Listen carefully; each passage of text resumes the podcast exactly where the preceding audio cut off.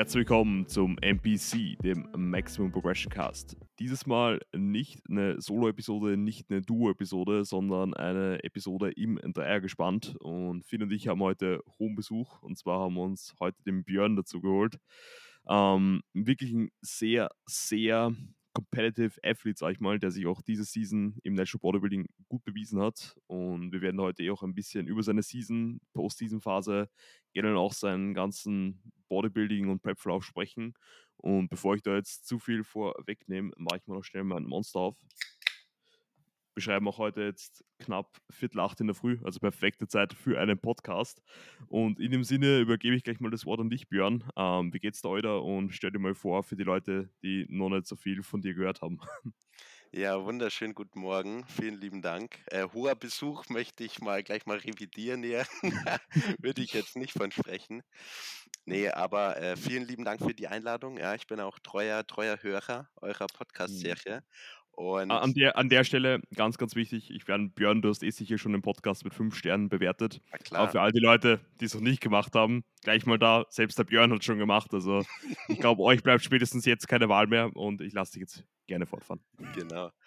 Nee, also deswegen habe ich mich wirklich selber die Einladung gefreut, weiß das sehr zu schätzen. Und ich hoffe, ihr wisst auch zu schätzen, dass wir hier um Viertel nach sieben sitzen. Das ist nämlich normal nicht meine Uhrzeit. Deswegen bitte verzeiht mir, wenn ich irgendeinen Blödsinn laber. Aber genau, bin der Björn und ja, was gibt's zu sagen? Bin jetzt gerade in der Post-Com-Phase und ich glaube, generell über meine Wettkampfphase und Post-Com-Phase werden wir jetzt eben ein bisschen, bisschen quatschen, nehme ich mal an. Ne? Yes, sir. Genau. Finn, ich will dich vielleicht auch noch kurz zu Wort kommen lassen, bevor du da komplett untergehst. Aber wie gesagt, für uns ist heute auch so mal so ein First Time zu dritte Podcast aufnehmen. Also auch da mal von deiner Seite, Finn, wie geht's dir? Alles gut? Ähm, ja, also ich muss ganz klar sagen, jetzt habe ich letzte, letzte Podcast-Episode darüber gesprochen, wie gut es mir geht die letzten drei Tage, vier Tage sowas, keine Ahnung, komplettes Gegenteil. Also in Zukunft werde ich nicht mehr sagen, dass es mir gut geht, weil jedes Mal, wenn ich das auf diesem Podcast sage, wird es die Tage drauf irgendwie scheiße. Nee, ähm, die letzten Tage waren tatsächlich ein bisschen härter. Einfach, gut, es geht gerade einigen so dieses Motivationstief, ja. Und ähm, es ist halt immer die Frage, worauf man es schieben möchte, ja. Äh, jetzt gerade bei mir in der Post-Com-Phase ist es, denke ich mal, völlig normal, dass du so Tage hast, wo es dir insgesamt nicht so gut geht. Ähm, es hat jetzt auch kein, keine wirkliche Ursache, also ich sagen kann, es liegt jetzt daran. Ähm, deswegen will ich mich darüber gar nicht, äh, gar nicht zu sehr aufhängen, sage ich mal, ähm, mhm. sondern einfach gucken, dass es jetzt wieder besser wird. Heute geht es mir zumindest mal ganz gut, ja, ähm, aber ja, wie gesagt, ich will eigentlich nicht mehr auf diesem Podcast sagen, dass es mir gut geht. Perfekt. Ja, ich glaube, es ist eh, ich habe da wirklich schon mit vielen Leuten noch darüber geredet, die eben eine Prep abgeschlossen haben und auch bei vielen Coaches. Man denkt zwar immer dann ein paar Wochen, Monat Post-Comp, dass man jetzt wieder vollkommen fit ist, aber es ist halt wirklich meistens so, dass es Zeit braucht, bis man wieder diese alte Baseline zurückkommt. Und da fällt dann immer wieder auf, okay, an manchen Tagen kickt dann doch noch die Prep ein bisschen härter als ein Liebherr. Ja, du, es ist ja faktisch völlig normal. Ich meine, du hast über Monate deinen Körper in absolute Extremsituationen gebracht und ähm, definitiv ihm nicht das gegeben, was er benötigt. Ja, und da wäre es bescheuert, von, also zu hoffen oder zu denken, dass man von heute auf morgen wieder komplett zur Normalität zurückkehrt, ist halt eben nicht so. Ja, also ich habe immer noch Tage, wo ich extrem lethargisch bin, ähm, wo Hunger extrem hoch ist, wo ja allgemein Laune einfach nicht so geil, halt wirklich noch so preppy. Dann habe ich halt immer noch Probleme mit, mit Unterzuckerung und sonstigem Stuff, wo ich aktuell bei ja, äh, etwas über 500 Carbs jeden Tag bin. Ähm, mhm. Aber es geht halt nicht von heute auf morgen. Ja, es dauert einfach und du kannst nichts eigentlich direkt machen, um das Ganze zu beschleunigen, weil wenn ich jetzt auch sagen würde, ich, ich esse täglich nochmal mehr, ja, um irgendwie schneller Körperfett zuzunehmen. Auch das bringt es nicht. Ja, es gibt keine Lösung dafür. Das ist wirklich einfach die Zeit, die das Ganze so ein bisschen regelt. Und ähm, da muss ich mich jetzt halt einfach drauf einlassen. Ich konzentriere mich auf das Positive. Und das ist halt zum Beispiel jetzt gerade bei mir die Trainingsleistung, Trainingsperformance generell. Ich habe wieder Spaß an meinem Training. Ähm, Schmerzen werden weniger. Ich kann Progressionen erzielen. Und das ist halt aktuell das Einzige, worauf ich mich groß fokussieren möchte, weil alles andere ich sage es ehrlich, es, ist, es fühlt sich vieles falsch an, ja, und man, man ist so ein bisschen lost, ja. Ähm, mhm. Deswegen einfach auf die positiven Dinge konzentrieren. Ähm, auch so Stuff wie halt mal wieder essen gehen, ähm, aber trotzdem in einem, in einem gesunden Maß. Ich bin mega happy über meine Routine, muss ich auch ehrlich sagen. Ähm, jetzt irgendwie komplett die Routine umzuschmeißen und äh, was komplett anderes zu machen, würde bei mir jetzt überhaupt nicht funktionieren. Ja? Ähm, war ein paar Tage der Fall und ich muss sagen, es hat mich halt überhaupt nicht erfüllt. Und deswegen jetzt halt einfach der Fokus auf dem, was Spaß macht und woran ich Freude habe. Und das ist halt aktuell mein Training. Mhm. Ich glaube, Björn, du kannst da später zudem auch noch verdammt viel Input geben, weil du hast ja eigentlich dann, sag ich mal, nach deiner Season wirklich ein 360 gemacht und hast zum Beispiel auch CrossFit ausprobiert, was sehr viel auch Cardio gemacht in Richtung Radfahren. Aber bevor wir dir auch dann da gleich mal das Thema Season, Postseason und das Ganze anschneiden, ähm, du bist ja eigentlich dann, sag ich mal, die Season 2023 wirklich so ein bisschen aus dem Nix kommen. Also du bist ja eigentlich dann unter Chris ähm, seiner Führung dann in die Prep reingestartet und da würde es mich eigentlich mal mega interessieren, wie du eigentlich allgemein zum Bodybuilding kommen bist und wieso auch der Entschluss bei dir entstanden ist, dass du jetzt eine Prep machst und dich eben jetzt 2023 in der Herbst auf die Bühne stellst. Hm, ja, lustig. Mai, wann, wie bin ich zum Bodybuilding gekommen? Ich glaube, fängt natürlich alles an, wenn du das erste Mal einen Fuß ins Fitnessstudio setzt. Das war vor ziemlich genau zehn Jahren der Fall. Ich bin jetzt äh, schon 27, mit 17 halt das erste Mal ins Fitnessstudio gegangen. Kennt mhm. das ja selber, die ersten Jahre trainiert man halt komplett falsch oder einfach nicht wirklich gewinnbringend. Und dann so wirklich mit Bodybuilding intensiver mich beschäftigt, hat das natürlich auch noch Jahre gedauert. Ne? Also ich würde jetzt mal behaupten, so vor fünf Jahren, vier, fünf Jahren habe ich so wirklich mal intensiv auch trainiert und das bin das Ganze angegangen. Und dann Mai hast du halt ein paar Jahre Trainings, Gym-Erfahrung so auf dem Buckel und mir hat dann einfach wirklich so ein bisschen dieses Ziel gefehlt. Also ich hatte nebenher damals auch Football gespielt, American Football und mhm. da war für mich dann auch Fitness ins Fitnessstudio gehen für Football, um im Football stärker zu sein, verletzungsresistenter. Also das Ziel, ins Fitnessstudio zu gehen, war letztendlich, um im Football besser zu werden. Irgendwann habe ich dann mit dem Football aufhören müssen und bin dann nur noch ins Fitnessstudio gegangen und dann ist mir dieses Ziel, warum ich ins Gym gehe, so ein bisschen abhanden gekommen. Mhm. dann hast du so ein, zwei Jahre hin und her trainiert und wie gesagt, ich habe dann ja, einfach nochmal ein Goal gebraucht, worauf ich hinarbeiten kann. Und das war halt dann Bodybuilding. Ja. Also ich habe mir gedacht, hey, pass auf, ähm, du gehst ja auch mit einem ganz anderen Intent ins Training. Ja, wenn du weißt, hey, ja. pass auf, du hast nur noch 100 Sessions und dann musst du abgezogen auf der Bühne stehen. Ja, dann gehst du da in einem ganz anderen Mindset in die, in die Einheit, wie wenn du einfach nur so vor dich hin und her trainierst. Ne? Und das war dann so letztendlich der Grund, dass ich sage, hey, okay, machen wir mal Bodybuilding, hast ein Ziel. Und dann bin ich vor ja, über einem Jahr zum, zum Chris, weil mir der mhm. über Instagram eben auch extrem sympathisch war. Ich habe den schon länger verfolgt. Und genau, dann bin ich tatsächlich mal auch nach Wien gefahren, habe mich dort mit dem Chris vernetzt persönlich und dann haben wir gesagt, hey, wie sieht's aus? Nächstes Jahr auf die Bühne? Ja, passt, machen wir so. Und das war so, so kam das zustande. Also, und ich glaube, das ist auch ganz wichtig zu verstehen, wenn es dann darum geht, dass ich nach zwei Wettkämpfen aufgehört habe, mhm. weil der Grund, Bodybuilding zu machen, bei mir primär in erster Linie einfach war, dass ich eine, eine Journey habe, ein Ziel, ja, wo ich hinarbeiten kann. Ja. Und wenn ich dann an diesem Ziel bin, dann brauche ich was Neues oder ich brauche nochmal ein Ziel, ja. Mhm. Und ich, wie gesagt, ich glaube, das ist ganz, ganz wichtig zu verstehen. Und so dieser, dieser Weg war für mich auch so ein bisschen das Ziel, ja, jeden Tag aufs Neue diese Prep anzugehen. Und dann die Wettkämpfe an sich haben mir dann gezeigt, okay, also ich wollte nie abgezogen auf der Bühne stehen und das Leuten zeigen. Das, darum mhm. ging es mir nie, ja. Also mir ging es wirklich um, um, den, um de, das Suffern jeden Tag letztendlich. Und dann da, der Moment auf der Bühne, das war jetzt gar nicht so das, wo ich sage, okay, das, das, das ist es irgendwie. Weiß nicht, schwierig vielleicht nachzuvollziehen, aber ich bin da auch eigentlich eher so ein introvertierter Typ, deswegen sich halbnackt auf vor Leuten zu präsentieren, das ist jetzt ist nicht so meine Natur, gehört natürlich irgendwo dazu, aber das war eigentlich so so der Approach im Prinzip. Genau. Ich ja. denke tatsächlich ah. auch, dass der Approach mit, mit Abstand der, der sinnigste ist, ja, weil wenn wir mal ehrlich sind, also eine, eine Prep nur durchzuziehen, damit du zum Schluss da liegen auf einer Bühne stehst und das allen zu zeigen, ich glaube, die wenigsten Leute würden sich so hart den Arsch aufreißen, wenn, wenn das jetzt wirklich äh, der einzige, das einzige Ziel ist, ja, und man sich gar nicht an diesem Prozess erfreut. Und am Ende vom Tag musst du halt jeden Tag ähm, deine 100% da rein investen. Und ich glaube, wenn du nur dieses Ziel in der Ferne hast und nicht diese, diese Kurzziele oder wie du sagst, für dich jeden Tag dieses Suffern, ähm, dann, dann ist es overall vielleicht wirklich auch der falsche Approach. Und ich denke, es wäre dann deutlich schwieriger, das Ganze durchzuziehen. Gerade als First-Timer weißt du sowieso nicht, ob dir das was gibt, da oben zu stehen und dich vor anderen Leuten zu präsentieren. Das heißt, du mhm. musst faktisch andere Ziele haben.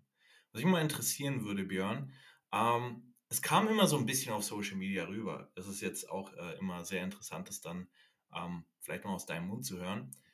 Auf Social Media kam es immer so rüber, als würdest du recht easy durch die Prep spazieren. Ja, ja das habe ich mir auch gedacht. Ja. ja. das war auch immer das, was äh, jeder dann erzählt hat und dann so, ah ja, der Björn, der ist gerade, der ist so lean und äh, sieht schon aus, als wäre er fertig und bei dem wirkt das alles so leicht und der macht das so total easy ich war mir da immer nicht ganz sicher. Ja, weil ich meine, das ist am Ende vom Tag das, was du auf Social Media siehst. Und am Ende vom Tag ist eine Wettkampfvorbereitung für jede Person hart und anstrengend. Aber mich würde mal sehr interessieren, wie du dich so insgesamt gefühlt hast und ob du sagen würdest, die Prep ist dir leicht gefallen oder ob es vielleicht doch mehr so der Schein auf Social Media war.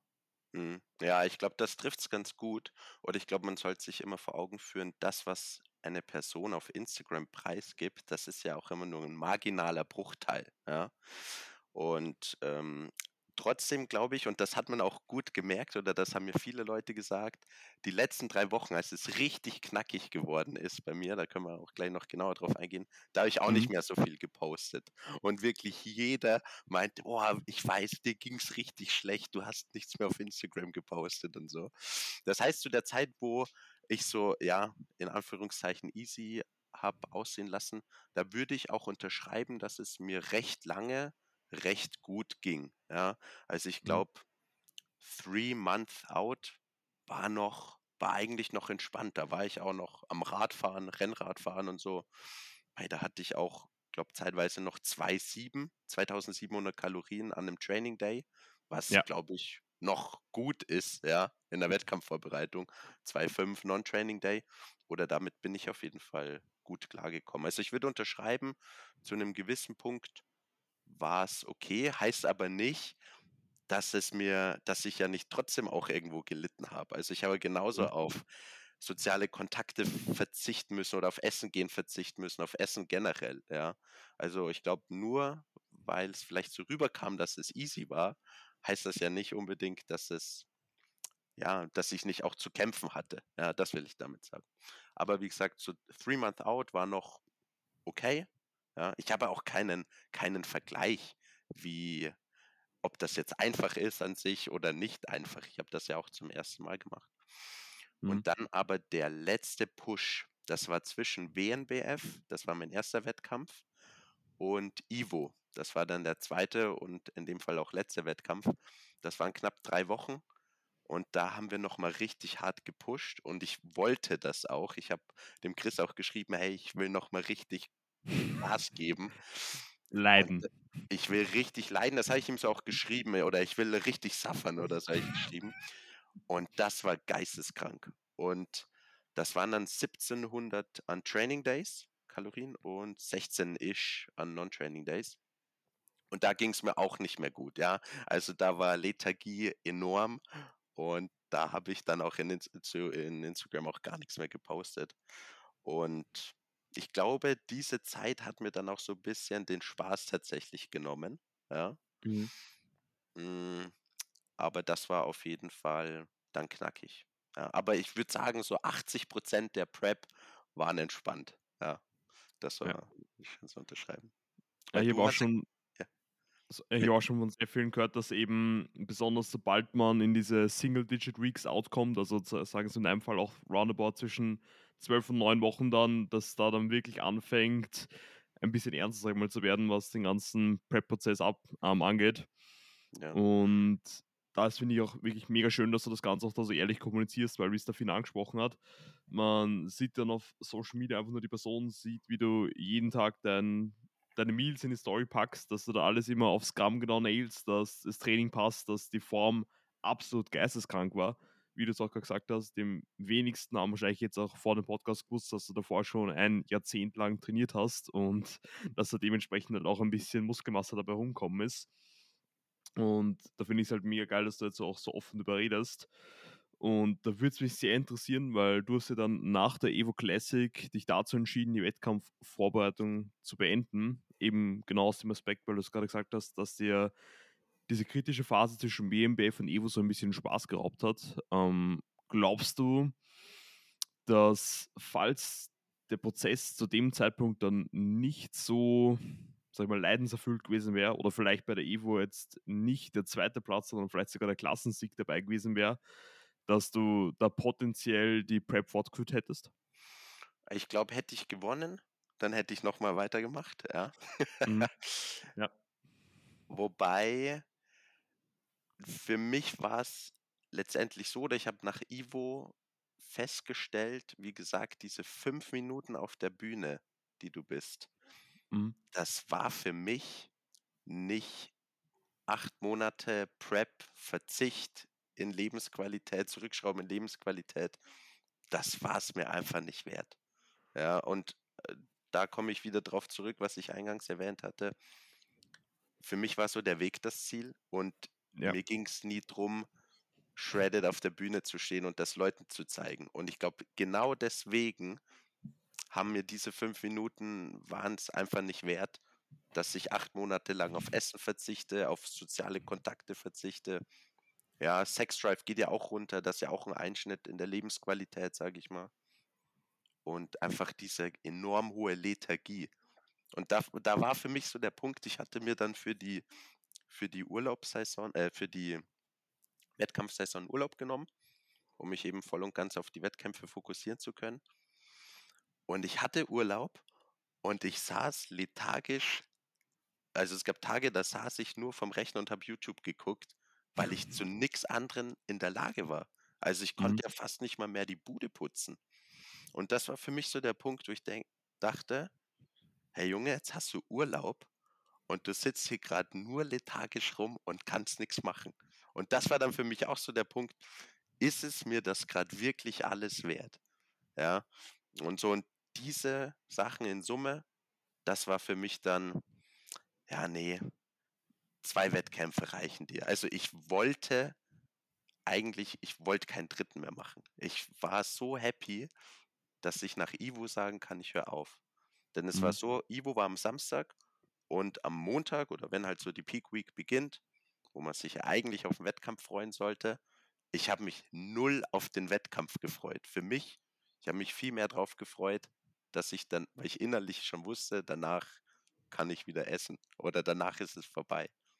Und ich glaube, wenn du, wenn du in diesem Gedankengang bist, dass du dich gar nicht auf den Wettkampf freust, für den du dich über acht Monate vorbereitet hast, dann war das auch für mich so das Zeichen, ja, das ist es halt vielleicht einfach nicht für dich. Ne? Also würdest du sagen, dass du dann am Tag von der EVO dich schon oder auch im Laufe von der Peak Week dann mehr auf die Zeit gefreut hast, wenn halt der Wettkampf, sag ich mal, wortwörtlich über die Bühne gegangen ist und danach du einfach wieder weißt, du hast wieder mehr Freiheiten, was Essen angeht, was Alltag angeht, was Essen gehen mit Freunden, Social Events und so weiter und so fort, das, das Ganze beinhaltet.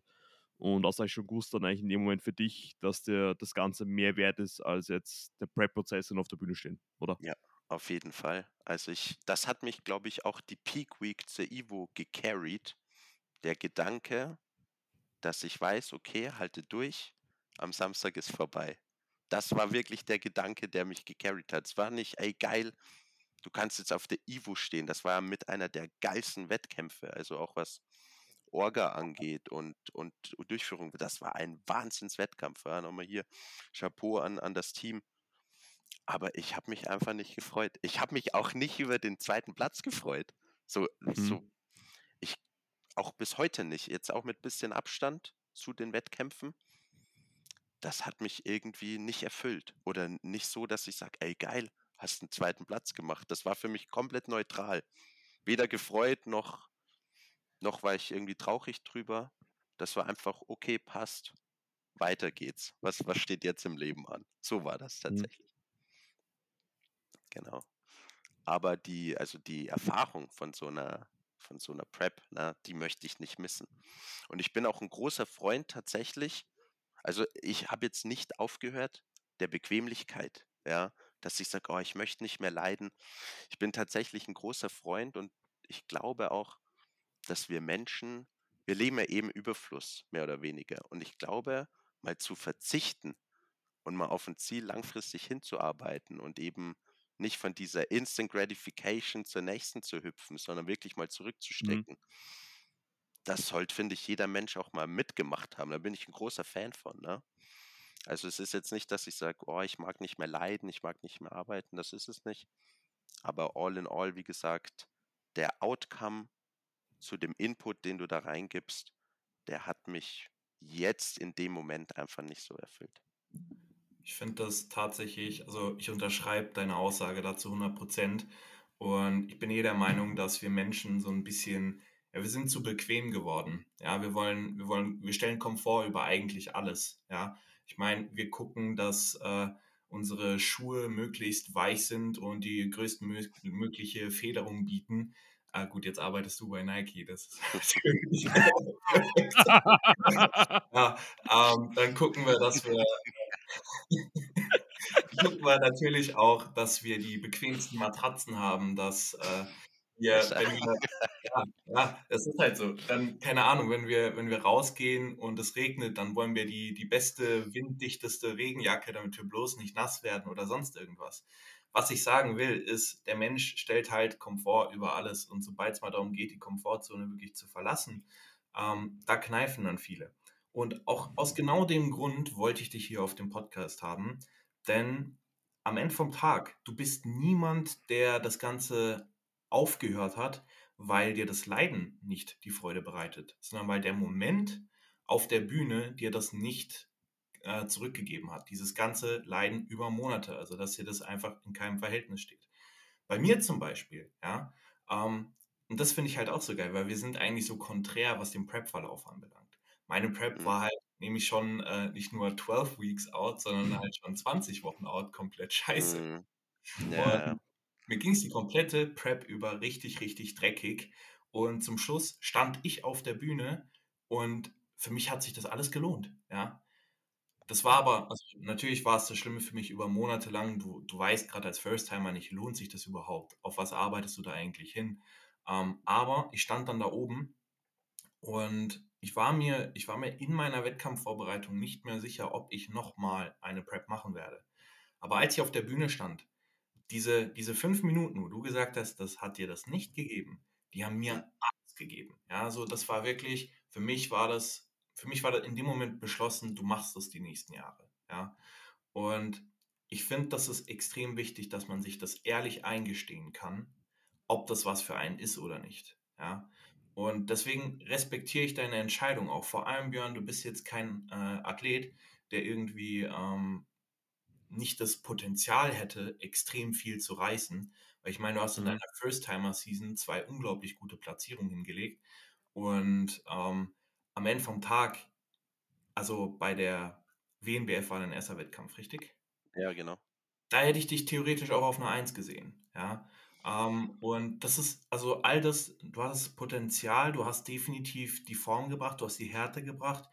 Ähm, und all das, es ist ja jetzt nicht so, als hättest du eine komplett beschissene Platzierung und ähm, nicht, nicht das Potenzial gehabt dafür, sodass man grundsätzlich sagen kann, ja, macht das denn überhaupt Sinn?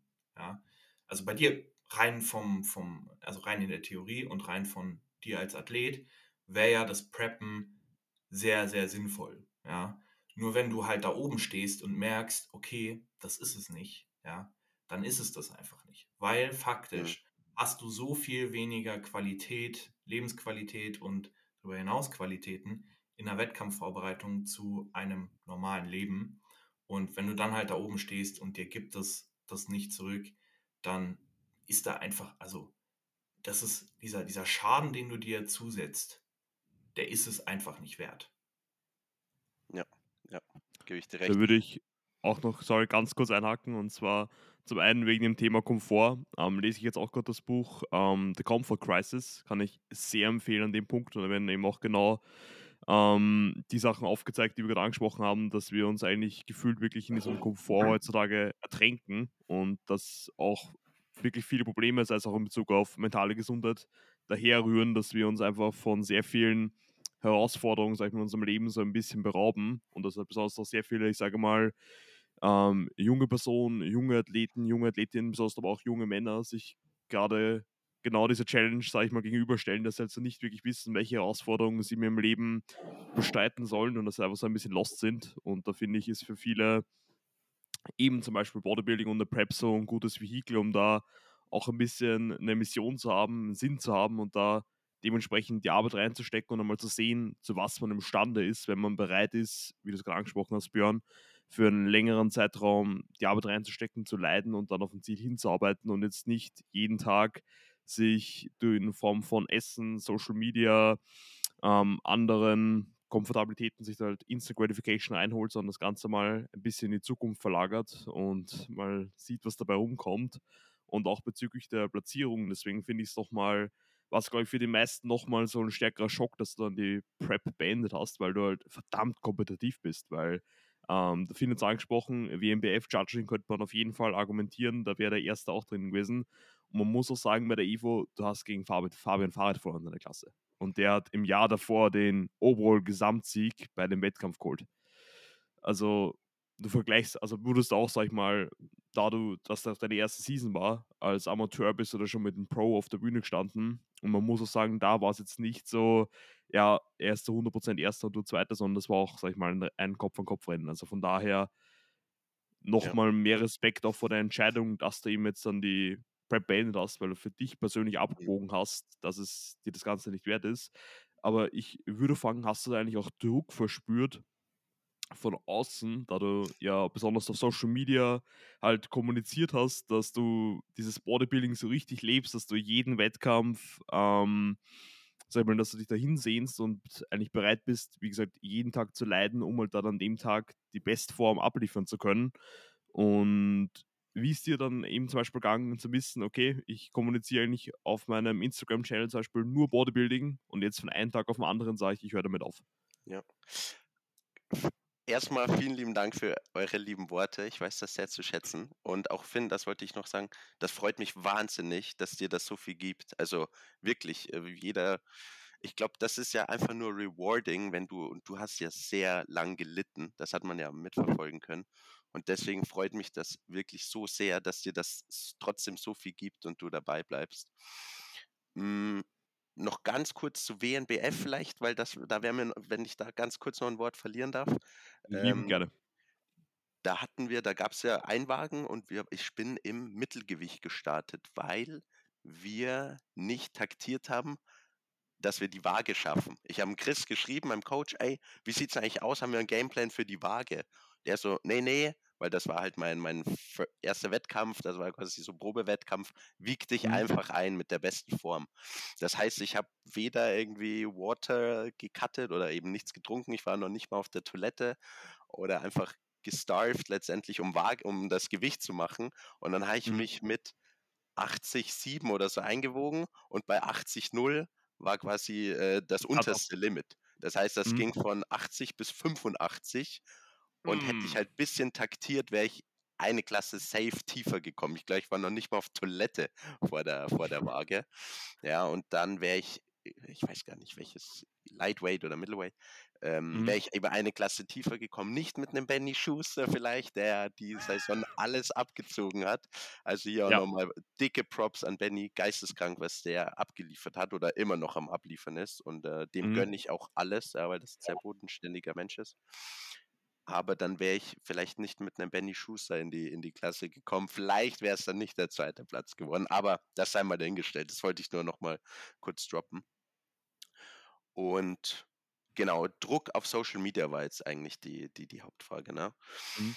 Mm, bei mir war es so, mit Instagram habe ich tatsächlich angefangen, als ich diese auf diese Bodybuilding Journey letztendlich bin, um das ja. für mich zu dokumentieren. Das war ein rein egoistisch getriebener Grund. Das war für mich so ein digitales Tagebuch letztendlich. Und ich wollte für mich, also nur für mich, einfach so ein bisschen die, die Journey dokumentieren. Das war überhaupt nicht so von wegen, ich will das nach außen tragen äh, oder nicht bewusst nach außen tragen. Und das war eigentlich so der Hauptgrund. Und dann irgendwie, da machst du ein paar dumme Reels oder so und der Algorithmus pusht das so ein bisschen. Dann hast du da auf einmal ein paar mhm. Leute, die dir zugucken.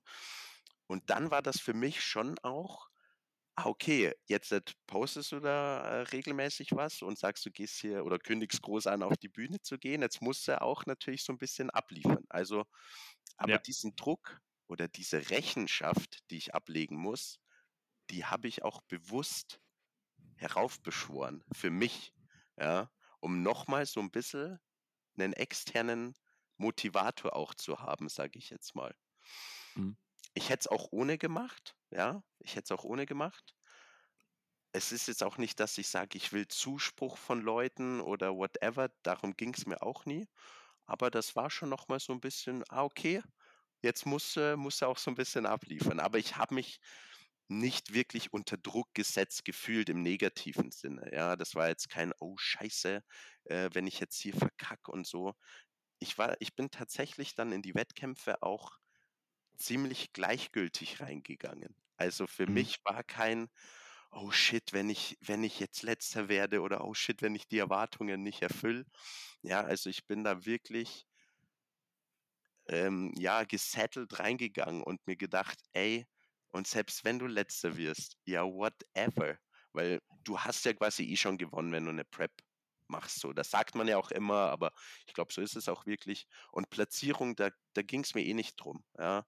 Und ich glaube, hätte dann jemand gesagt, ja, jetzt hast du richtig verkackt. Ja, das kann auch nur von jemandem kommen, der ja nicht mal zwei Wochen eine Diät durchhält wahrscheinlich.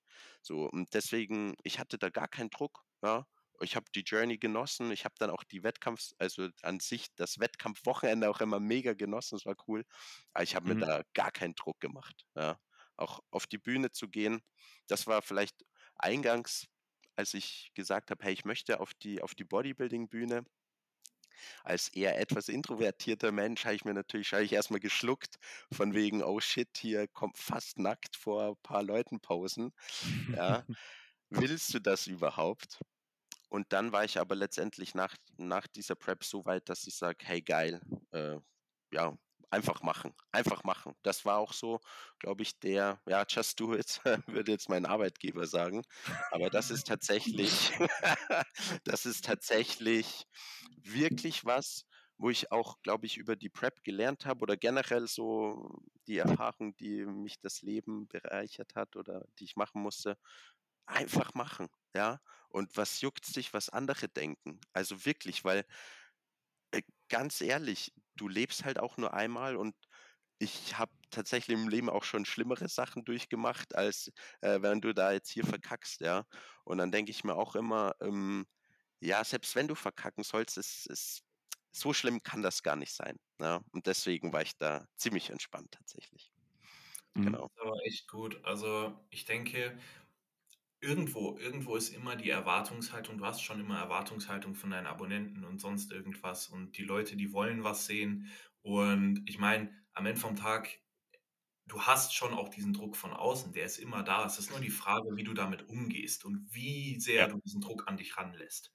Denn ich meine, am Ende vom Tag ist es allen unsere, unsere eigene Entscheidung, ob wir diese Prep machen oder nicht. Ja? Allerdings kenne ich wirklich Leute, die, also wo du zumindest das Gefühl hast, dass sie diese komplette Wettkampfvorbereitung nur für Social Media überhaupt gemacht haben und durchgezogen mhm. haben. Also hätten ja. die nicht, äh, sagen wir mal, 20k Abonnenten oder mehr, ähm, dann hätten die das sehr wahrscheinlich irgendwann aufgehört. Für mich war halt das Geile, ähm, ich habe von Anfang an mir gesagt, ich möchte die Prep und alles, was dazugehört, dokumentieren, positives wie negatives. Und ich habe sehr viel Zuspruch erhalten, zum Glück. Ja. Ähm, recht wenig negative Kommentare, auch negative Kommentare, keine Frage. Ähm, du kannst, also das ist das, was ich halt auch wieder gelernt habe, ist, du kannst nicht jedem gefallen. Es geht nicht. Es wird immer jemanden geben, der das, was du machst, äh, nicht unterstützt. Äh, nur hatte ich halt das Glück, dass ähm, meine Community in Anführungszeichen, meine 1300 Abonnenten, ähm, auf jeden Fall hinter mir standen und es gab immer mehr Zuspruch als irgendwie was Negatives. Allerdings war mir auch der Zuspruch, war mir scheißegal. Ja? Ähm, mir war das wirklich, ich, ich habe das, so hart wie es klingt, aber ich habe darauf nichts gegeben. Äh, mhm. Ich habe so viele positive Nachrichten erhalten, über die habe ich mich schon auch gefreut, ja. Aber äh, wenn du jetzt an einem beschissenen Tag den nach außen kommunizierst, dass dein Tag beschissen war und es schreiben dir Leute irgendwelche motivierenden Sachen, mich berührt das nicht. Also es ist jetzt nicht so, als wäre ich dann danach äh, wieder ein anderer Mensch, ja, und mir denke, hey, wow, die Person hat doch eigentlich total recht, äh, und ich muss einfach nur durchziehen. Das ist ja das, was die Leute sagen, ja, zieh durch und sowas. Die probieren ja, dich dann irgendwie zu motivieren und zu pushen. Ähm, aber am Ende vom Tag, wenn deine intrinsische Motivation nicht da ist, dann ziehst du das nicht durch. Ja, da kannst du von außen so viel motiviert werden, wie du willst. Außer, außer der Druck von außen ist für dich so groß und du lässt ihn so sehr an dich ran, dass du das dann wirklich auch für die anderen durchziehst. Aber das ist halt, mhm. so, ich brauche, glaube ich, jetzt niemandem erklären, dass das äh, absolut ungesund ist für einen. Mhm. Ja, ja. ja. Ähm, das, ja, sag ruhig, das, ja, das unterschreibe ich zu 100 Prozent. Also ich hatte das genauso. Ich habe überraschenderweise, das hat mich wirklich überrascht, kaum negative Kommentare bekommen. Also klar, auch ein paar, die kriegt man schon, aber überraschenderweise war das recht wenig. Ich dachte, da kommt viel mehr Hate irgendwie. Aber ich mhm. sehe das genauso wie du. Egal, ob es jetzt ein negativer Kommentar oder ein positiver Kommentar war, das war mir halt wurscht. Also wirklich. Und das möchte ich jetzt gar nicht abwertend gegenüber den Leuten meinen, die mir da mich beglückwünscht haben oder whatever. Äh, ich habe mich immer, also ich habe mich wirklich immer sehr gefreut, wenn irgendjemand meinte, oh, wahnsinnige Form, du wirst so abreißen, bla bla bla. Ja, das habe ich aufgenommen und quasi bedankt. Aber ich habe ich hab das nicht gebraucht. Also ich hätte auch durchgezogen, auch wenn eben nicht dieser Zuspruch kommt. Ja, das war mir in dem Sinn, war mir das quasi wurscht. Ne? Und ja. aber ich, ich, ich sehe das, sehe das genauso wie du. Vielleicht noch kurz eine Sache, die ich noch im Kopf habe, bezüglich Aufhören und, und viele, die das aufgrund des Drucks Social Media machen, bla bla bla. Ich denke, und ich habe dann auch, als ich das so kommuniziert habe, hey, ich höre nach zwei, zwei Wettkämpfen auf, da kam auch von sehr vielen, wow, krass, dass du so ehrlich bist und wow, dass du das so offen kommunizierst, so toll äh, äh, transparent bist. Und das hat mir, da ich mich natürlich auch wieder gefreut, ja, also über positive Zuspruch. Aber das kam für mich so ein bisschen rüber, als wäre das so krass, dass man zu sich selbst, sich selbst treu ist. Oder dass das so eine, ja, fast schon Besonderheit ist, wenn man für sich selbst einsteht und sagt, boah, der, der macht das, worauf er Bock hat, boah, der ist so ehrlich zu sich selbst, wo ich mir, also hier nochmal eine kleine Motivationsrede an alle Zuhörer. Ja, Junge, du musst doch keinem gefallen, du musst doch keinem für irgendwen anderen irgendwas machen, oder das ist so meine Herangehensweise. In erster Linie stehst du halt selbst, ja, und wenn es dir damit nicht gut geht, ja, Junge, für wen machst du es dann? Also, ähm, ich glaube, man sollte sich wirklich mal, oder ich, das Problem haben viele, dass sie meinen, irgendwelchen Erwartungen anderer Leute sich unterwerfen zu müssen. So, und mhm. letztendlich, wenn man das mal ganz nüchtern betrachtet, glaube ich, eigentlich bist du anderen Leuten auch komplett egal. Ja? ja. Oder das ist so, so mein Approach tatsächlich. Klar, jetzt hat äh, Family, engste Freunde, Freundin, Partner, whatever, natürlich wahrscheinlich nicht, aber Leute, die dich irgendwie kaum kennen, ja, oder auf Instagram dich abonnieren, bisschen verfolgen, ja. ey, du bist doch denen scheißegal. Und ob du jetzt hier gewinnst oder ob du am nächsten Tag vom Auto überfahren wirst, das juckt ja die nicht, ja. Und ich glaube, wenn man sich das mal wirklich bewusst macht, oder äh, letztens hatte ich es wieder, da hat sich einer nicht so getraut, im, äh, im Fitnessstudio zu filmen zum Beispiel, weil er halt dachte, oh shit, wenn ich hier mit dem Tripod rumrenne, ähm, das ist wahrscheinlich in der Wiener Bobble im Dust Gym äh, gang und gäbe, was ganz anderes, Ja. aber bei uns in so einem Commercial Gym ist das schon so So richtiger. Tryhard, so richtiger Schwitzer. Genau. Und er hatte halt so ein bisschen, ja, fuck, wenn, wenn, äh, was, was denken denn die anderen von mir, ja? Und das hatte ich zu Beginn auch. Aber wenn man sich mal wirklich bewusst macht, du bist denen eigentlich scheißegal, dann lässt sich das Leben auch leichter leben, tatsächlich. Genau, Mhm. ich hoffe, ich darf hier äh, so Kraftausdrücke verwenden oder nicht, dass Ja, 100 Prozent, go, go for it. gestrikt Alle, so. gib ihm, gib ihm, Alter, gib ihm. Genau. Nee, aber das war noch so mein Take, das wollte ich dazu sagen. Und deswegen war das für mich ja auch so einfach zu sagen, hey, ich, ich höre nach zwei Wettkämpfen auf, weil es halt, weil das für mich mir gut getan hat. Ja. Ich weiß nicht, ob Ja, es also ich, auch so war, allerdings ähm, so gerade eben am Showday, da erkennt man das immer ganz gut dran, dass du den Leuten eigentlich wirklich scheißegal bist.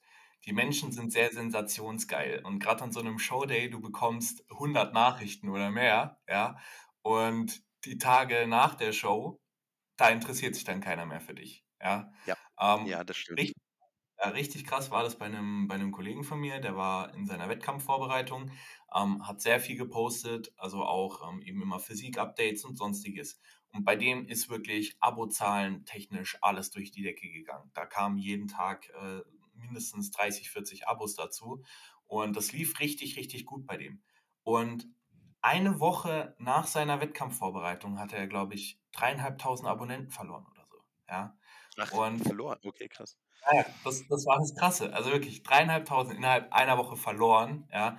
Ähm, obwohl er eigentlich nichts gemacht hat. Also er hat nicht weniger Content gebracht oder so, aber hat einfach nach äh, außen hin kommuniziert, dass jetzt halt seine Wettkampfvorbereitung rum ist. Und dann war das so für die Leute, ha, okay, dann juckt's mich nicht mehr. So, und das waren Mhm. dreieinhalbtausend Menschen innerhalb einer Woche, ja. Ähm, das heißt, du, du gerätst dann wieder in Vergessenheit. Weil die Leute interessieren sich halt für, für ich sag mal, den, den Shredded Björn, ja. Mhm. Ähm, aber wer, wer interessiert sich, sage ich jetzt mal in Anführungszeichen, für den, für den Björn, der auf seine Arbeit skatet? So. Nach, nach, ich, das- ich, ich tu's, ich tu's. das stimmt. ist Nee, halt- gebe ich dir recht. Das ist halt so der Riesenpunkt, ähm, weil wenn die Leute, ich sag mal, viel, viel Input bekommen, den sie wollen, dann finden sie dich super, ja. Ähm, wenn du dich aber ganz ehrlich hinstellst und für dich einstehst und sagst, ey, das ist es nicht, ja, ähm, sondern ich will halt lieber einen, einen 360 lernen oder sowas, ja, ähm, dann ist das halt einfach nicht mehr für sie relevant und dann interessieren sie sich auch nicht mehr für dich. Also es ist wirklich immer nur, sobald du äh, nichts mehr zurückgeben kannst, du wirst irrelevant für die Leute. Yes, Simon, was will ich sagen? Zum einen ähm, beide Punkte, Björn, die du angesprochen hast, der war, finde ich, extremst gut auch für Leute, die vielleicht ähm, sich auch eine Challenge machen wollen. Und wir haben in den letzten Wochen, Monaten eigentlich immer wieder mal auch auf dem Podcast beleuchtet, dass Social Media einfach auch definitiv ein paar Schattenseiten hat. Finde ich es gut, dass du da auch hervorkommen hast, dass man sich da eine Community schaffen kann, sich eine, sag ich mal, Challenge wie jetzt eine auspicken kann und dann eigentlich seine Community so als Rechenschaftspartner hat und dann weiß, okay, auch wenn es nur 100, 200, 300, 400, in deinem Fall schon Tausende an Followern sind, die schauen dir halt doch zu und sehen, was du tagtäglich machst. Und wenn du da verkackst, dann sehen die das auch. Und das kann natürlich in gewisser Art und Weise auch ein positiver Druck sein. Ähm, einfach nur, weil du weißt, okay, du musst abliefern, weil dich ein gewisses Maß an Menschen verfolgt. Zum anderen aber, wie es auch Fink gesagt hat, ist halt extremst wichtig, wie man mit dem Druck dann auch umgeht. Weil manche Leute, wie du sagst, die machen halt dann nur mehr die Prep, weil eben die Leute da sind und sie wissen, die wollen, dass man die Prep weitermacht, obwohl man, wie in deinem Fall, sagt, ja, das ist es einfach nicht. Und ebenso auch, du hast eh gesagt, du warst überrascht, wie viel positiven Zuspruch du bekommen hast, nachdem du gesagt hast, dass du die Prep beendest. Ich bin schon leider fix der Überzeugung, dass sich halt sehr viele Leute auf Social Media ziemlich stark verstellen und eben auch genau dieses Einstehen für sich selbst, sich selbst treu bleiben, eher so ein bisschen die Ausnahme ist und nicht mehr die Norm. Und auch der Fink gesagt hat, wenn man dann so mitbekommt, was die Follower, die Followerinnen gerne sehen, dann geht man, glaube ich, auch ganz schnell in die Negativspirale rein, dass man nicht mehr das macht oder das zeigt auf Social Media, was man gerne präsentieren möchte, sondern nur mehr das zeigt, was man denkt, was seine Follower und Followerinnen sehen wollen und das ist halt mega gefährlich. Bitte, Phil. Ja, voll. Guck mal, faktisch ist es ja so, ähm, wir präsentieren nicht das volle Ganze auf Social Media. Also ich bin jetzt eh, das ist, ich lehne mich jetzt sehr weit aus dem Fenster, aber ich bin eh der Ansicht, dass man keinen Menschen wirklich zu 100% kennt. Ja? Äh, du kennst nicht mal deine, deine Eltern. Ja, ähm, weil die dir definitiv auch nicht alles von sich erzählt haben und alles, was sie irgendwie, wo sie mal Dreck am Stecken hatten oder sonst irgendwas. Du weißt nie, du, du kannst nicht in den Kopf von einer Person reingucken. Und jetzt, um den Bogen auf Social Media zu spannen, da zeigst du noch mal weniger. Du zeigst eigentlich nur die Person, die du anderen präsentieren würdest. Ja, du zeigst nicht alles von dir. Und die Leute denken, dass sie dich kennen. Ja, das ist ja das Schlimme. So, die, die Leute denken, weil sie jetzt keine Ahnung sehen, ähm, was du isst und äh, wie du trainierst, äh, dass sie irgendwas von dir wissen würden. Und du du gaukelst den Menschen auf Social Media eigentlich wirklich nur was vor. Und wenn du nicht mehr dieser, dieser Mensch in ihrer Vorstellung bist, ähm, also für den du dich ausgibst, dann passt es denen halt nicht mehr in den Kram. Ja? Und wenn du halt nicht daily dein Prep-Content postest und nicht mehr nur Bodybuilding-related Stuff, sondern plötzlich was komplett anderes, dann verstehen die das nicht. Ja? Mhm. Weil, sie, weil, sie, weil du, du bist plötzlich nicht mehr die Person, für die sie dich gehalten haben. Und ich denke, das ist, das ist halt nochmal interessanter, ne? wenn du dann halt äh, wieder den, den Kontrast hast zu Menschen, die, die das so bewundernswert finden, dass du für dich selbst einstehst. Ja, das ist ja kein Wunder, wenn du wirklich eigentlich auf sozialen Medien nur noch Leute hast, die so, ja, die eigentlich nicht sich selbst präsentieren, sondern einfach nur irgendeinen Menschen vorgaukeln, damit die Leute ihre Produkte kaufen, mit ihrem Code bestellen By the way, ähm, es gibt gerade 15% bei Sportnahrung Wähle. Codefin, Codefin, ihr wisst Bescheid. Na, by the way, es ist, es ist einfach nur so wirklich, das ist meine Ansicht zu dem ganzen Thema. Und äh, ja, auch wenn ich hier vielleicht ein bisschen harte Sachen ausgesprochen habe, aber es ist halt faktisch einfach so. Die Leute interessieren sich nicht für, für die Person, die du wirklich bist, sondern für die Person, für die du dich ausgibst. Ja, und jetzt kauft sie Pump Booster. Yes. Geil. Na, zu, zu 100 Prozent. Also, Finn, ich glaube, wir alle kennen sehr viele Leute, die auch sehr präsent auf Social Media sind und man muss halt auch wirklich ganz ehrlich sein, wenn man mit denen unter vier Augen redet und wenn man eben auch weiß, was sie in den Stories posten, das sind halt oft wirklich zwei Paar Menschen. Also, das ist manchmal erschreckend, ist schon, glaube ich, das richtige Wort, aber es ist wirklich einfach ein Reality-Check, sagen wir es so. Ja. Und da muss man einfach wissen, auch besonders, wenn sehr viel von dieser Social Media Präsenz abhängt oder man auch eine sehr große Followerschaft hat, man, man muss sich einfach sich selbst treu bleiben, weil sonst, ja, kann einen das ganz schön, ganz schön hops nehmen, das ganze Social Media, sag ich mal, Getue. Definitiv. Björn, jetzt mal äh, wieder hier eine Frage an dich. Ähm, was sind denn jetzt deine Ziele post-Prep und wie stehst du jetzt zum, zum Bodybuilding-Sport in Wettkampfhinsicht und wie stehst du zum Bodybuilding-Sport als ja, Freizeitathlet? Jetzt gerade, wo du mhm. sagst, ähm, dein, dein Ziel ist ja jetzt im Prinzip wieder weg, ja, be beziehungsweise vielleicht hast du ein neues Ziel. Ähm, und Football spielst du auch nicht mehr. Deswegen ähm, hau mal raus. Was ist denn jetzt? Was sind die Pläne? ja, lustig. Also unmittelbar nach Beendigung der Season da habe ich so viel Abstand gebraucht von allem, ja, von auch vom Tracken, von täglich Coaching, äh, Check-in-Bilder zu schicken, von allem, auch von, das Training hat mir auch keinen Spaß mehr gemacht. Ne? Ich wollte von allem weg. Ich bin dann auch erstmal in Urlaub und habe mich auch wirklich mal anderen Sportarten gewidmet, weil ich zu dieser Zeit so die Schnauze voll hatte von Bodybuilding mit allem drumherum. Ja, deswegen auch hier die Info für euch. Ich habe seit drei Wochen jetzt auch nicht mehr getrackt. Ich habe jetzt diese Woche wieder angefangen mit Tracken. Mhm. Ja, das heißt, ich habe drei Wochen lang auch intuitiv gegessen. By the way, heutige Einwaage sechseinhalb Kilo über äh, Stage Weight Weigh-in. Ja, das ist, glaube ich, nach über drei Wochen in Ordnung. Ja, also ja. aber komplett intuitiv gegessen keine Check-in-Bilder geschickt, bla bla bla. Also das war wirklich, ich muss, ich musste da raus. Ja, auch kein, kein Fitnessstudio, das habe ich auch erstmal gemieden und habe mich, wie gesagt, anderen Sportarten. Also ich habe von CrossFit, Weightlifting, äh, Rennradfahren, Schwimmen, Laufen, wirklich echt mal alles, die komplette Palette durchgemacht, weil ich ja wieder ein Ziel auch irgendwo gebraucht habe. Und letztendlich ist es aber so, dass mir das Fitnessstudio und das Bodybuilding-Training, das macht mir am meisten Spaß. Ja, das liebe ich über alles. Also ich liebe ja das Training und das war auch der Grund, warum ich das Ganze auch so angegangen bin. Ne? Und deswegen mein Ziel ist weiterhin jetzt ins Fitnessstudio zu gehen, Bodybuilding-mäßig zu trainieren. Ja.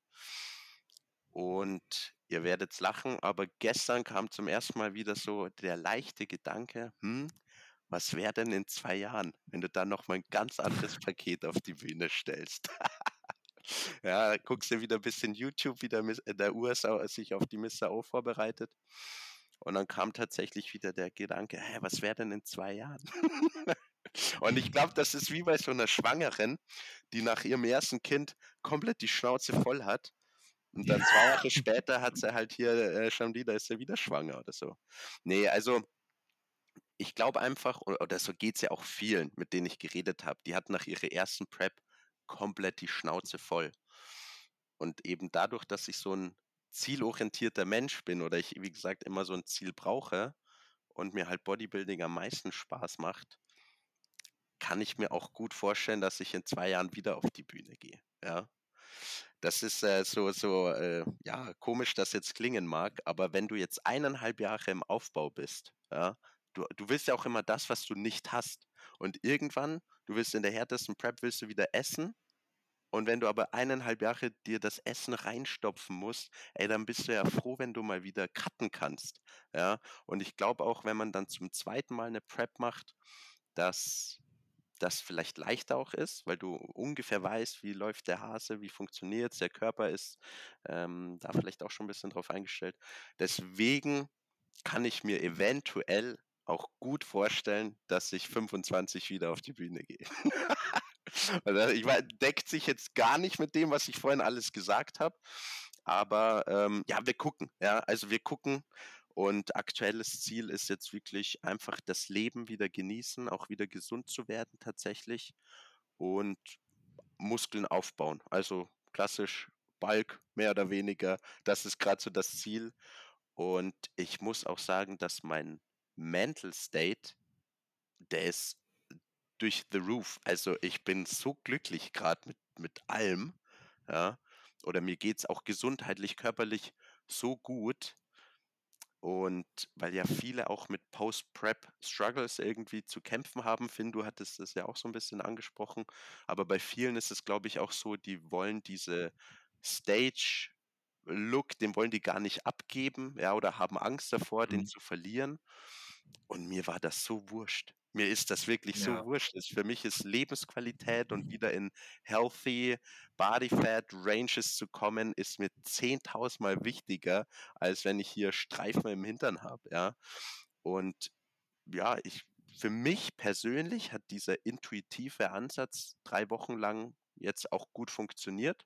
Wie gesagt, jetzt tracke ich auch wieder, um mal so groben Überblick auch zu haben, hey, wie viel konsumierst du? Fange jetzt auch wieder Bodyweight zu tracken an und alles, weil ich die Struktur an sich schon gerne habe und den Überblick auch brauche. Aber jetzt direkt nach Post, Post-Comp, die drei Wochen intuitiv hat für mich super funktioniert und mein Mental State spiegelt das, glaube ich, auch wieder, dass ähm, ja diese Freiheiten, diese Flexibilitäten die ich einfach gebraucht habe. Ja.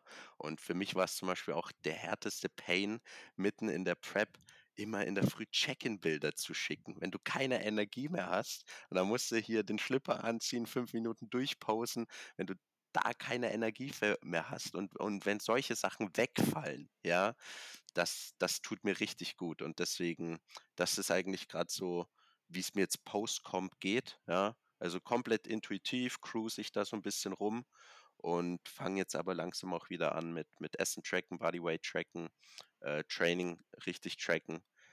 Und das wird auch jetzt äh, Anklang in der nächsten Zeit finden. Genau. Sehr geil.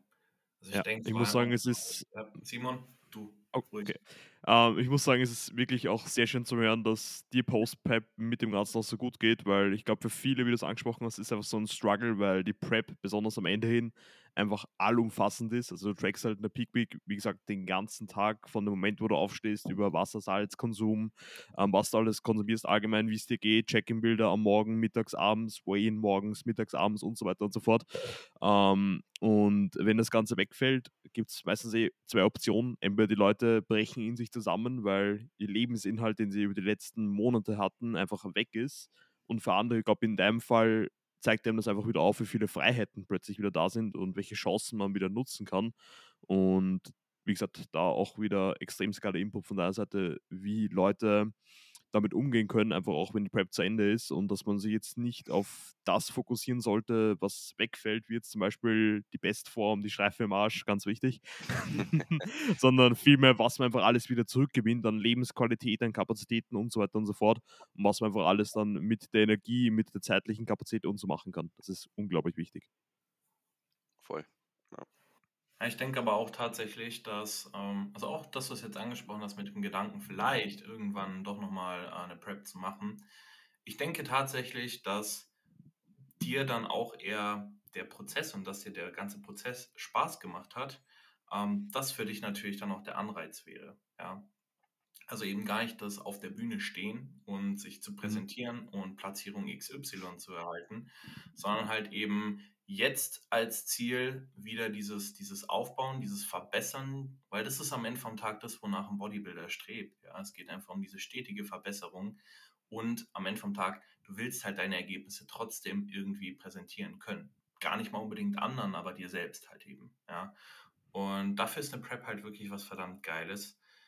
Ich denke halt, dass wenn du andere Gründe gehabt hättest für deine Wettkampfvorbereitung und gar nicht dieses Suffern dir Freude bereitet hätte, sondern vielleicht wirklich nur Social Media Stuff und sonstiges, dass du definitiv nicht drüber nachdenken würdest, nochmal eine Prep zu machen.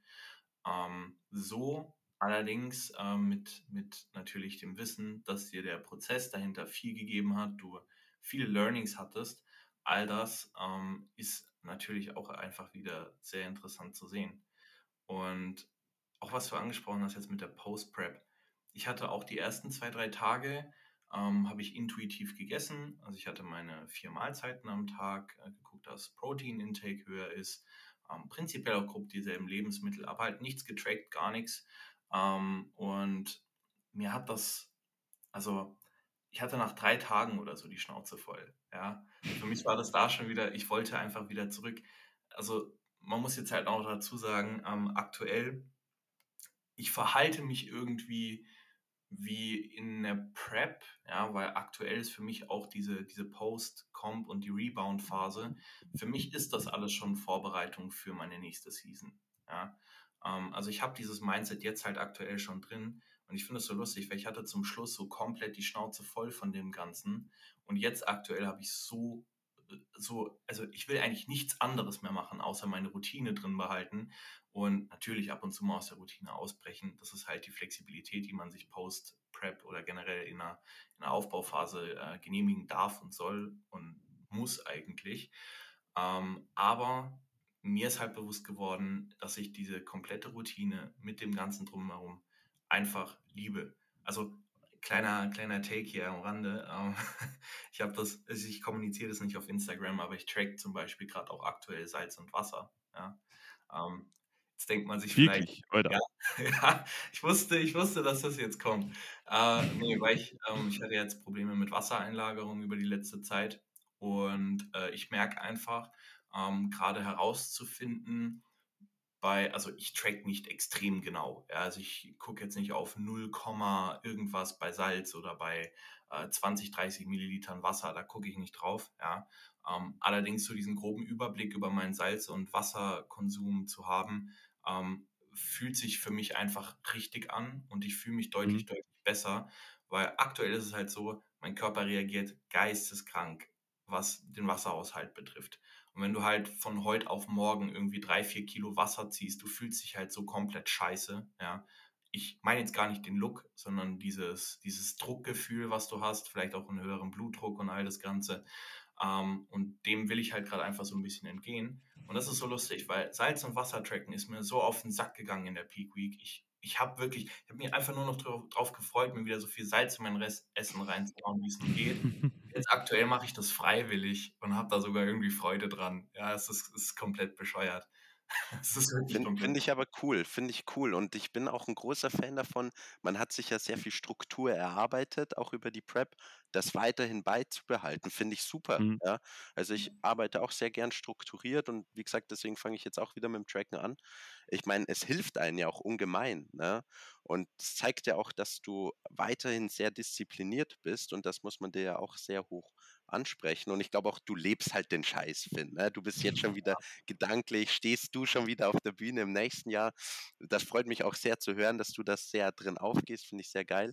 Aber warum sollte man Strukturen, die man sich auch irgendwo hart erarbeitet hat, wegwerfen? Ja, also ich prep auch wahnsinnig gern mein Meal und äh, wieso? Ja, also ich finde, das macht einen viel effizienter, viel effektiver. Und mhm. äh, ich glaube, es ist der falsche Ansatz, nur weil man jetzt vielleicht nicht unmittelbar ein nächstes Ziel oder ein Ziel in nächster Nähe hat, wie das jetzt bei mir der Fall wäre.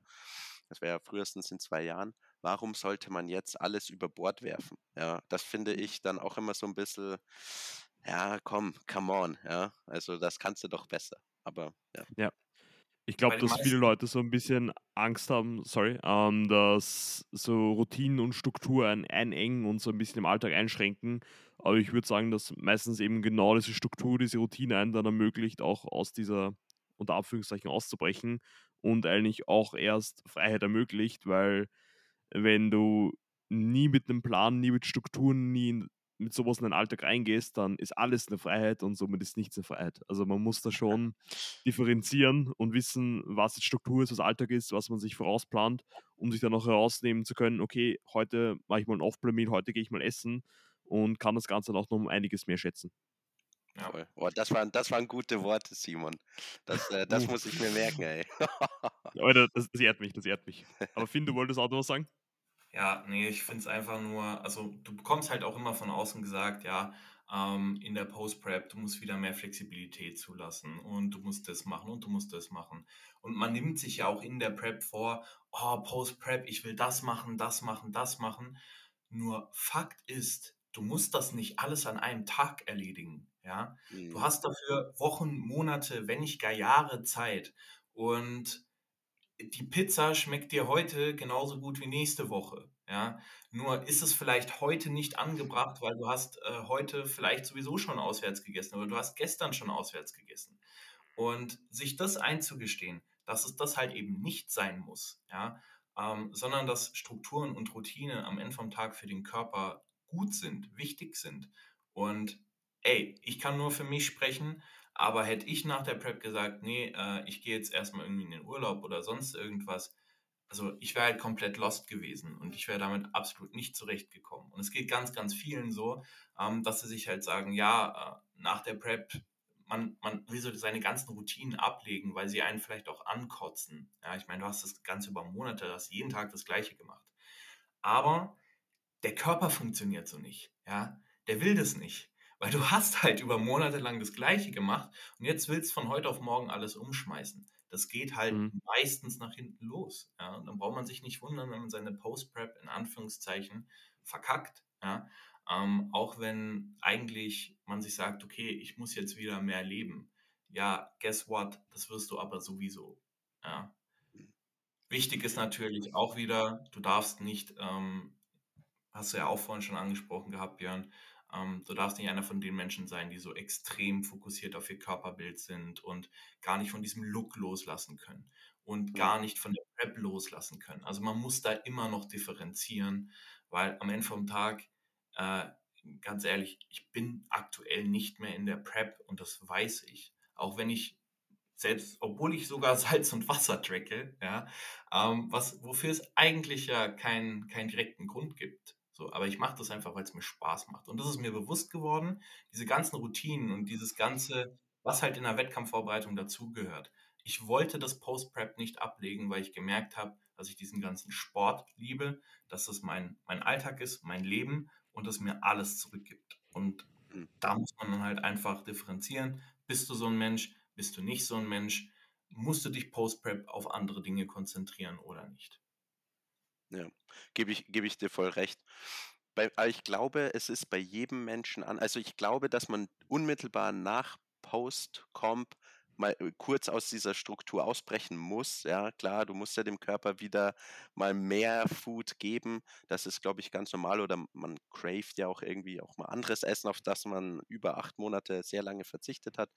Ja, und ich glaube, es ist dann sehr individuell, wann man wieder in diese Struktur zurückfährt. Bei mir hat das jetzt drei Wochen gedauert, ja, weil ich musste unmittelbar nach den Wettkämpfen ich musste raus, das hatte ich ja auch schon angesprochen, aber ich musste aus der Struktur mit Check-in-Bilder schicken raus, ich musste aus der Struktur mit Tracken raus, sowohl Bodyweight als auch Makros. Ich musste auch aus der Struktur des genauen äh, Trainingplan musste ich raus, einfach für um um vom Kopf her da rauszukommen. Und jetzt so nach drei Wochen ist es bei mir, jetzt möchte ich da wieder rein. Ja, also ich brauche das auch einfach. Und ich glaube, das ist bei jedem individuell, wie lang das dauert und dann, ob man überhaupt wieder in diese Struktur findet. Das stimmt. Also gehe ich dir recht. Mhm.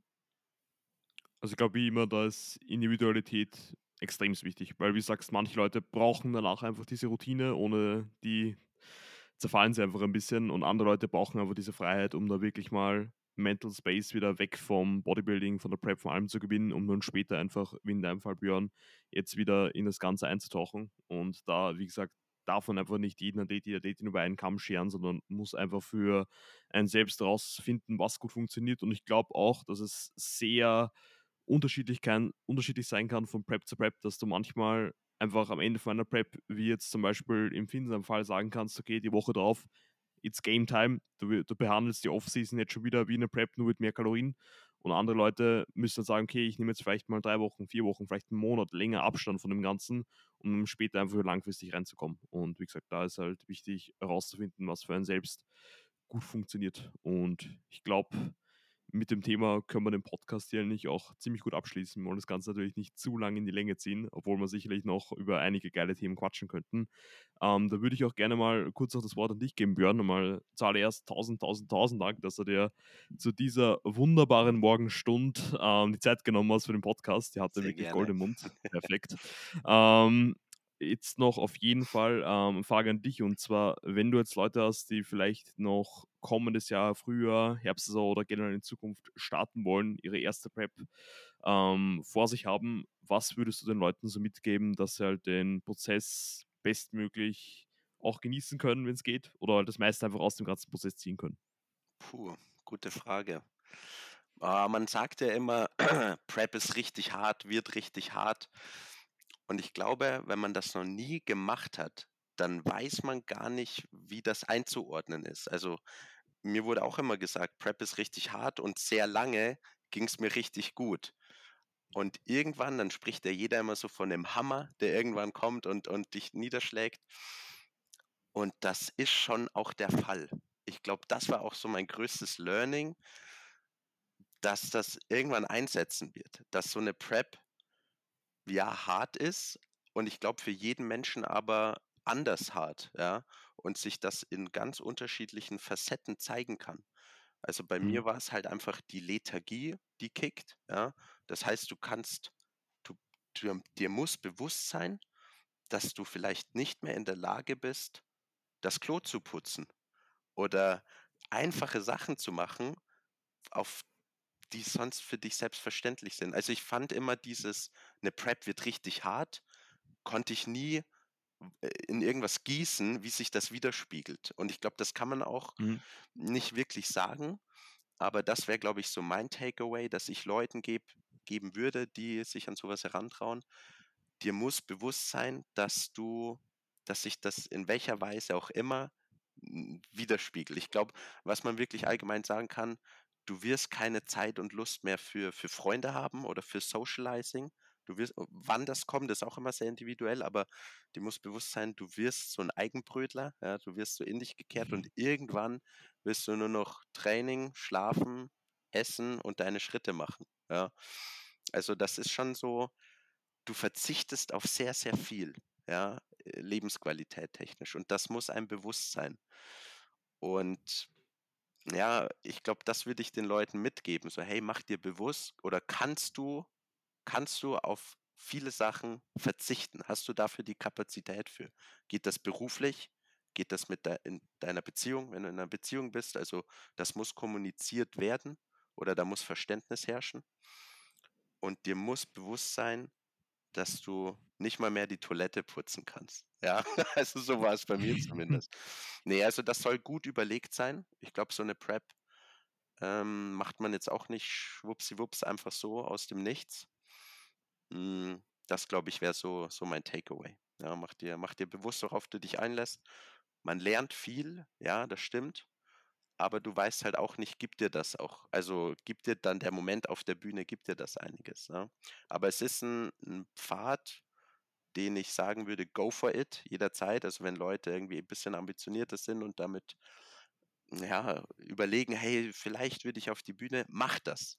Mach das, mach die Erfahrung, weil selbst wenn das irgendwie dann doch nichts für dich ist, dann kannst du sagen, hey, ich habe es gemacht. Und das war auch bei mir so ein bisschen der, der Takeaway. Oder ich hatte auch überlegt, ja, willst du das jetzt wirklich machen, bla bla bla.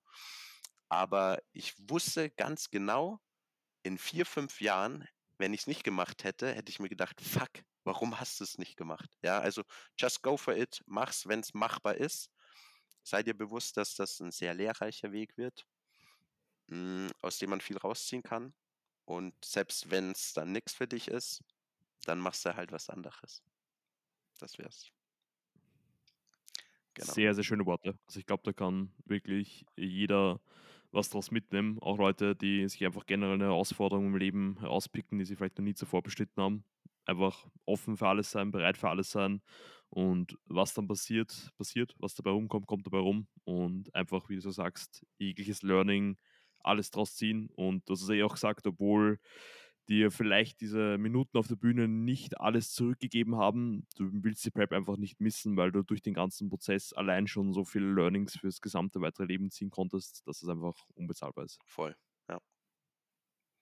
Genau. Yes, sir. Finn, gibt es von deiner Seite noch was, bevor wir dich so, so leer stehen lassen? Willst du noch den Zuhörern und Zuhörerinnen zum Abschluss was mitgeben? Na, äh, ich gucke nur die ganze Zeit schon ähm, auf die Uhr, weil ich jetzt eigentlich echt cool gefunden, wenn wir die Episode bei einer Stunde elf am 1.11. beendet hätten. Uh, ah, oh, uh, okay, okay, uh, um, Jetzt ah, bei der Stunde 12. Schwierig, schwierig. Oh, ja, ich glaube, wir, müssen am ersten, wir, müssen, wir müssen am 1.12. einfach dann noch eine Episode aufnehmen ja. und die muss halt dann Sehr gerne. genau eine Stunde und zwölf Minuten sein. Uh, okay, das, das, lassen wir, das lassen wir im Hinterkopf. ja, ja, äh, von, von meiner Seite gibt es tatsächlich nichts mehr. Äh, danke, Björn, dass du am Start warst. War auf jeden Fall. Sehr gerne. Äh, ich, ich bereue die Entscheidung nicht, dich einzuladen und äh, irgendwann, vielleicht mal so Richtung 2025, nehmen wir dann nochmal eine Episode auf und gucken, ob sich eventuell die Ziele geändert haben. Nee, sehr ähm, gerne. Ähm, war, war, ein sehr, sehr geiler Talk und äh, danke an euch beide und danke an jede einzelne Person, die zugehört hat. Ähm, aber von meiner Seite aus gibt es jetzt nichts mehr zu sagen. Jawohl. Vielen lieben Dank, dass ich hier sein durfte. Hat mich sehr gefreut, weiß ich sehr zu schätzen. Danke von meiner Seite dann kann ich mich nur anschließen. Danke an euch beide, dass ihr die Zeit genommen habt. Auch besonders um 7 in der Früh. War auf jeden Fall dennoch ein sehr solider Podcast. Definitiv gecarried durch Wasser, AK, Weißes Monster. Bedarf es einfach. An der Stelle, wie immer, tausend Dank an alle Leute, die zugehört haben. War wirklich ein extrem geiler Talk und ich glaube, Finn und ich konnten mega viel aus dem Gespräch mitnehmen und der Björn konnte vielleicht auch ein bisschen was aus unseren Bodybuilding-Worten daraus ziehen. Ich glaube, jeder konnte viel aus dem Gespräch mitnehmen, also war sehr, sehr geil und ich hoffe, euch ist genauso gegangen. In dem Sinne hilft natürlich, wie zu Beginn angesprochen, mega, wenn ihr den Podcast bewertet und das Ganze auf den sozialen Plattformen ein bisschen verteilt, um einfach den Mehrwert da zu scheren, dass jeder was davon hat. Und ich glaube, das war es im Großen und Ganzen von unserer Seite. Wir wünschen euch noch einen wunderbaren und stabilen Tag. Haut auf jeden Fall rein und bis bald. Servus.